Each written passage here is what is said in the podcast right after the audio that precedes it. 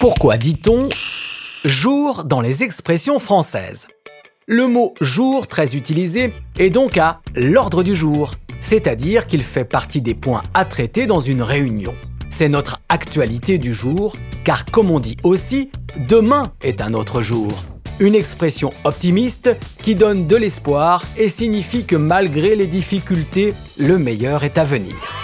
Car comme on dit, à chaque jour suffit sa peine. Autrement dit, on a assez de soucis à gérer au quotidien pour s'occuper du lendemain ou de l'avenir. Et ce n'est pas nouveau, car c'est l'évangile de Saint Matthieu qui invitait chacun à accomplir sa tâche quotidienne sans se surcharger de travail pour ne pas brouiller son esprit et économiser ses forces. Une invitation à l'apaisement et à voir les choses au jour le jour sans se préoccuper du lendemain mais en ayant foi en l'avenir. Le dimanche est ainsi devenu le jour du Seigneur, car dans la Genèse de la Bible, Dieu a construit le monde les six premiers jours et s'est reposé le septième, le dimanche donc. Depuis, on appelle les jours travaillés les jours ouvrables, car on travaillait autrefois en fonction des fêtes religieuses. Et jusqu'au XVIe siècle, le verbe ouvrer signifiait travailler. Lorsqu'il n'y avait pas de fête religieuse, on pouvait donc ouvrer. Un jour sans travail pouvait être long comme un jour sans pain. Une expression très ancienne car le pain a longtemps été l'aliment de base des pauvres.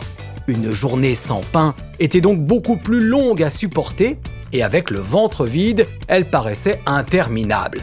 Ce n'est qu'au XVIIIe siècle qu'on a associé cette expression à la notion d'ennui lors d'une journée où il ne se passe rien, où on n'a rien à faire. L'expression les grands jours est utilisée depuis le XVe siècle pour évoquer les réunions extraordinaires des parlements données dans les villes du royaume pour y rendre justice. Une expression mise au goût du jour pour évoquer les jours heureux ou fastes. On dit aussi qu'on étale au grand jour quelque chose lorsqu'on le révèle à tout le monde. De même, lorsqu'on arrive à percer à jour quelqu'un ou quelque chose, c'est qu'on arrive à connaître ce qui est caché. On découvre des intentions secrètes. Une expression qui date du XVIe siècle où le verbe percer correspond à transpercer pour faire apparaître la lumière dans le sens vérité.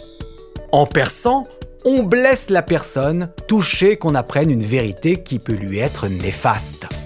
Pour exprimer deux contraires, on dit souvent c'est le jour et la nuit. On comprend parfaitement l'image des deux opposés, tout comme l'expression à contre-jour, qui est à l'opposé de plein jour et qui est utilisée par les photographes ou dans le cinéma pour désigner une personne éclairée par l'arrière et qui par conséquent apparaît plus sombre à l'image. Voilà donc pour notre petite mise à jour du mot jour. Si cela vous a plu, on pourra dire que c'est mon jour de chance. Sur ce, à bientôt